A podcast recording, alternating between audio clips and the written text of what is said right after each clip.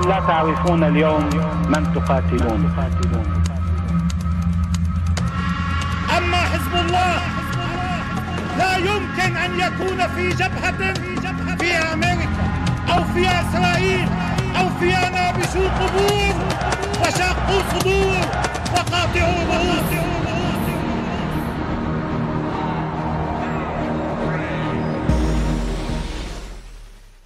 Bismillah ar-Rahman ar-Rahim.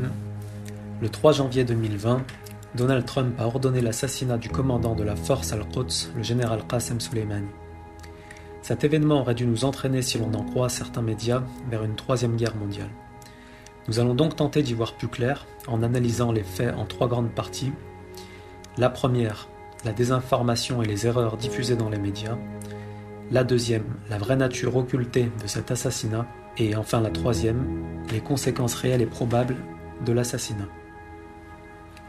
Mais avant, je tiens à remercier ERFM de me permettre de condamner fermement cet assassinat et de nous donner l'occasion de tenter d'éclaircir ensemble les différentes faces cachées de cette affaire. Chers auditeurs, que la paix soit sur vous. Bonjour à tous et bienvenue dans cette nouvelle émission Axe de la résistance, notre premier épisode Opération Qasem Soleimani. En introduction, je vous propose de jeter un œil sur le rôle que peut jouer le corps des gardiens de la révolution en Iran. Jusqu'à la fin des années 70, l'Iran était officiellement gouverné par une monarchie, un pouvoir plus ou moins fantoche des Britanniques et plus tard des Américains. Mais la révolution islamique d'Iran a instauré en 1979 un nouveau modèle de gouvernance théorisé ou plutôt revivifié par l'imam Khomeini et baptisé Wilayatul Faqih. Dans la foulée, l'imam crée un groupe d'hommes chargés de veiller aux intérêts de cette révolution et de la protéger des différentes menaces euh, qui planaient sur elle. Ce groupe est nommé Sepah Hepasdaran Inqilab Islami, le corps des gardiens de la révolution islamique. Plus tard, cette organisation va créer une unité chargée des opérations extérieures, nommée Niruhay Quds ou la Force al-Quds, al-Quds signifiant en arabe Jérusalem. Qasem Soleimani va alors être nommé à sa tête en 1997. Sur la base de ces informations, je vous propose donc d'entrer dans la première partie, les fausses informations diffusées sur le général Qasem Soleimani dans les médias. Dans un premier volet, nous allons analyser les erreurs diffusées dans les médias mainstream, puis dans un second volet, celles diffusées dans les médias dits alternatifs. On a donc entendu dans les médias mainstream que le général Qasem Soleimani était une des têtes, voire la tête pensante du terrorisme international. Alors bien que cette idée ait pu être émise dans différents types de médias, elle trouve en fait son unique origine dans les accusations émises par le gouvernement américain, le Royaume d'Arabie saoudite et le pouvoir israélien. Alors, on peut revenir sur la carrière du général Qasem Soleimani, à savoir que euh, pendant plus de 20 ans, la force al-Quds s'est illustrée sur les principaux terrains de conflit au Moyen-Orient, euh, premièrement en finançant, armant et en entraînant euh, le Hezbollah au sud Liban, ce qui a permis l'expulsion par la force des troupes israéliennes. Deuxièmement, en soutenant la résistance irakienne contre l'invasion américaine depuis 2003. Troisièmement, en soutenant la résistance palestinienne dans la bande de Gaza. Quatrièmement, en soutenant le parti d'Ansarullah face à l'agression saoudienne contre le Yémen qui dure maintenant depuis 2015. Donc contrairement à ce que laissent entendre certaines accusations, Qasem Soleimani n'a jamais organisé d'action terroriste ni d'attentats contre des civils innocents, mais a planifié une stratégie globale de résistance militaire au Moyen-Orient. Cette stratégie s'opposait à différentes formes d'agression, d'invasion ou encore d'occupation absolument illégale sur le plan du droit international et contraire aux valeurs morales et éthiques que partage l'essentiel de l'humanité. Enfin, le cinquième et principal point, le général Qasem Soleimani et la force al-Quds ont lutté contre une multitude de groupes armés terroristes apparus en Syrie à partir de 2011, puis à partir de 2014 en Irak et dont la plus connue est bien évidemment Daesh. Ces mêmes milices takfiri dont certaines sont directement liées à Al-Qaïda ont quant à elles été soutenues par la Turquie, le Qatar, mais aussi les USA, l'Arabie saoudite et enfin Israël. Alors si vous le voulez bien, laissons de côté le rôle du Qatar et de la Turquie puisque nous aurons l'occasion d'y revenir un peu plus tard, et penchons-nous sur le rôle de l'Arabie saoudite, d'Israël et des États-Unis d'Amérique dans l'expansion du terrorisme international.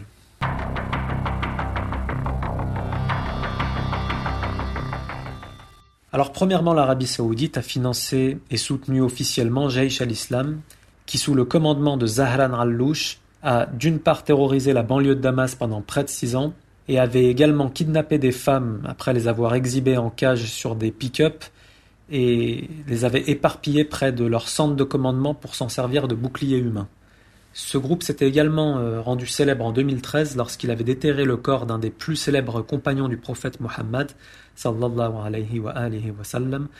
euh, qui reposait en paix dans la banlieue de Damas depuis plus d'un millénaire. Il a donc déterré son corps, l'a fait disparaître et revendiqué la responsabilité de cette horreur sur Facebook. Toujours à la même époque, donc au printemps 2013, Israël avait jugé opportun de soutenir médicalement financièrement et militairement une quinzaine de groupes terroristes dans le Golan. Benjamin Netanyahou allait fièrement devant les caméras serrer les mains des combattants de ces milices takfiri blessés par l'armée arabe syrienne et soignés dans des hôpitaux israéliens. Un chef du Mossad a également avoué sur la chaîne qatari d'Al Jazeera qu'Israël était en train d'aider Al-Qaïda en Syrie, et le chef militaire du front nord israélien a déclaré à la presse occidentale avoir soutenu une quinzaine de ces groupes terroristes takfiri dans le Golan, dont le Front Anusra, qui est euh, la branche armée syrienne d'Al-Qaïda. Quand cette même branche d'Al-Qaïda a séquestré en Syrie des chrétiens, des nonnes, des moines et un prêtre dont certains étaient de nationalité européenne, et précisément de Belgique, du Portugal, mais aussi de France. J'aimerais que les analystes et experts me disent qui est allé libérer ces hommes et femmes de foi en 2013 Qui est allé mourir sous les balles du Front Anusra pour libérer ces Européens séquestrés par Al-Qaïda? C'est pas Hezbollah, c'est pas le général Qasem Soleimani, qui est allé à cette époque, en 2013, lorsque la Syrie était en train de devenir le foyer international du terrorisme, qui est allé là-bas s'opposer à ces groupes takfiri, si ce n'est le général Qasem Soleimani et les combattants de Hezbollah? Il faut rappeler qu'à cette époque, en 2013, lorsque la presse du monde entier refusait de relayer ce genre d'informations, pourtant revendiquées euh, officiellement par ces groupes terroristes et fièrement affichés sur leur compte Facebook. À cette époque, les rédactions du monde entier les chaînes satellitaires arabes ou encore occidentales diffusaient une quantité d'informations non vérifiées et d'ailleurs invérifiables, accusant quotidiennement le gouvernement syrien des pires exactions et dont depuis, beaucoup, voire la plupart, ont été démentis. Alors la presse mainstream qui accuse aujourd'hui le général Qasem Soleimani d'avoir été une des têtes pensantes du terrorisme international, qui parmi eux avait le courage de dénoncer ce terrorisme à cette époque-là et qui parmi eux tentait à l'époque de nous faire passer ces groupes terroristes pour des militants des droits de l'homme, démocrates, et qui cherchaient plus ou moins la liberté d'expression. Qu'ils nous amènent donc leurs articles de l'époque, de 2013, pour qu'on puisse juger de la valeur de leur expertise et voir entre leur travail et le nôtre, lequel était le plus proche des conclusions auxquelles tout le monde est arrivé aujourd'hui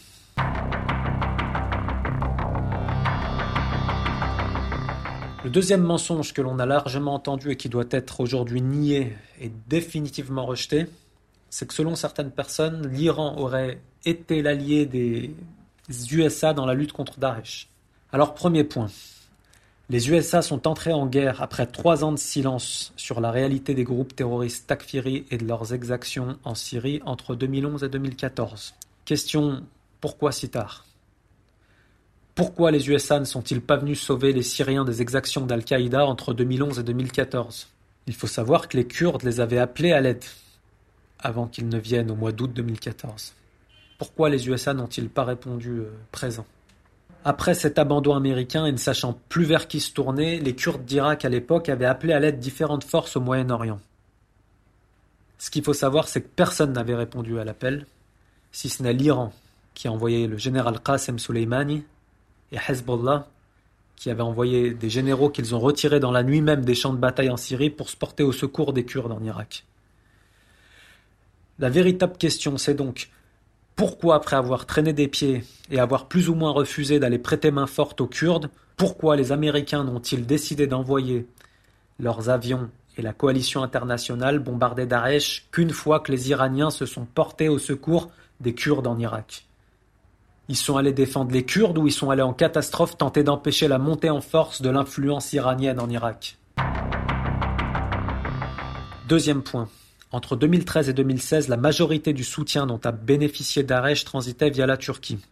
Ce soutien passait devant le matériel d'observation et sous les satellites américains, puisqu'il faut savoir qu'ils sont loin d'être aveugles en Turquie, la Turquie étant un pays de l'OTAN. Euh, les USA ont donc plusieurs bases militaires là-bas. Ils ont des radars d'une portée et d'une précision incroyable.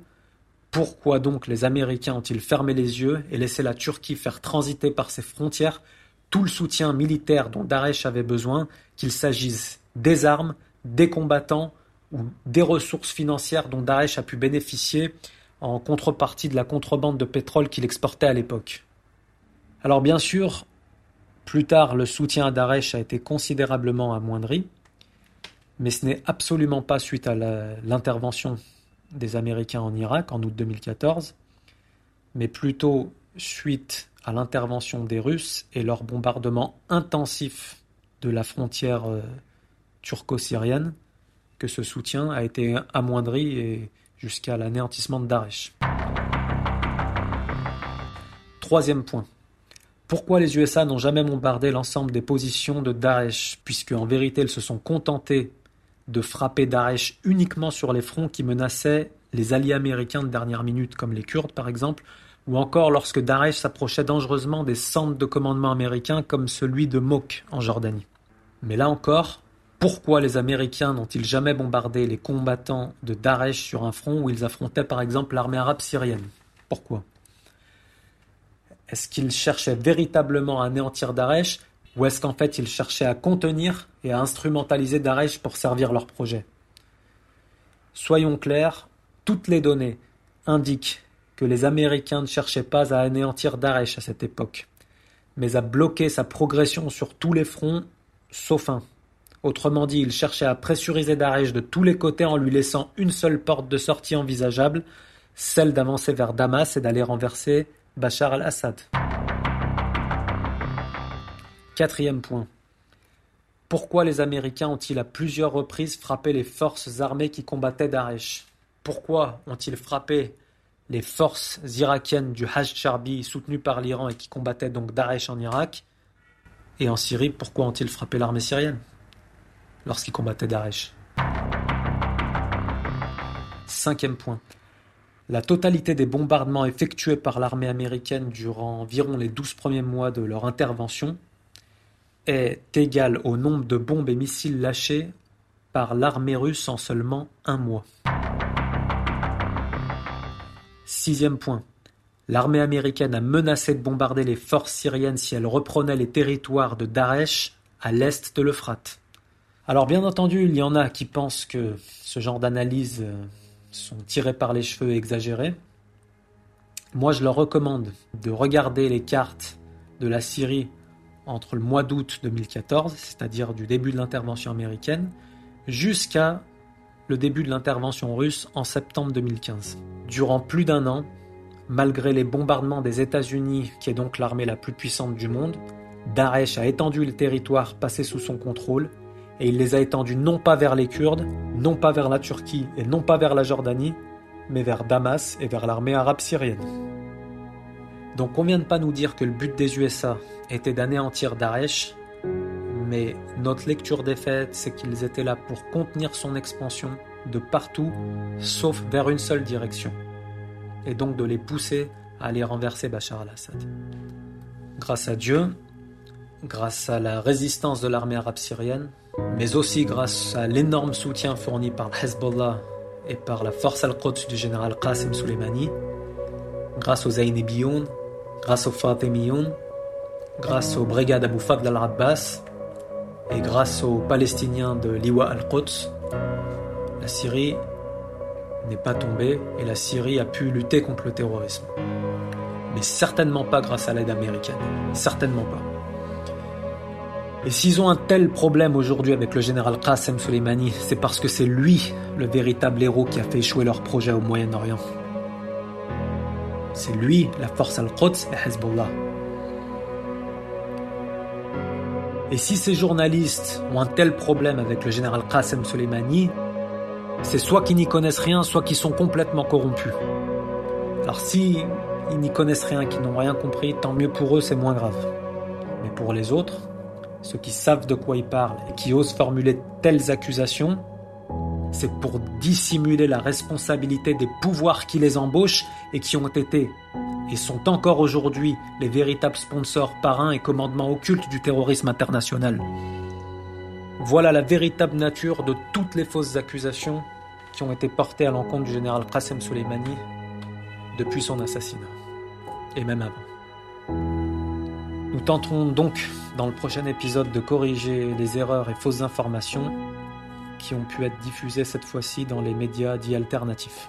En attendant, je prie Dieu d'accorder au général Qassem Soleimani le rang des vainqueurs dans l'autre vie, de l'accueillir auprès des prophètes et des pieux serviteurs de Dieu, ainsi que des serviteurs de la justice et de la vérité. Chers auditeurs, que la paix soit sur vous. Walhamdulillahi. Wassalamu alaikum wa rahmatullahi wa barakatuh.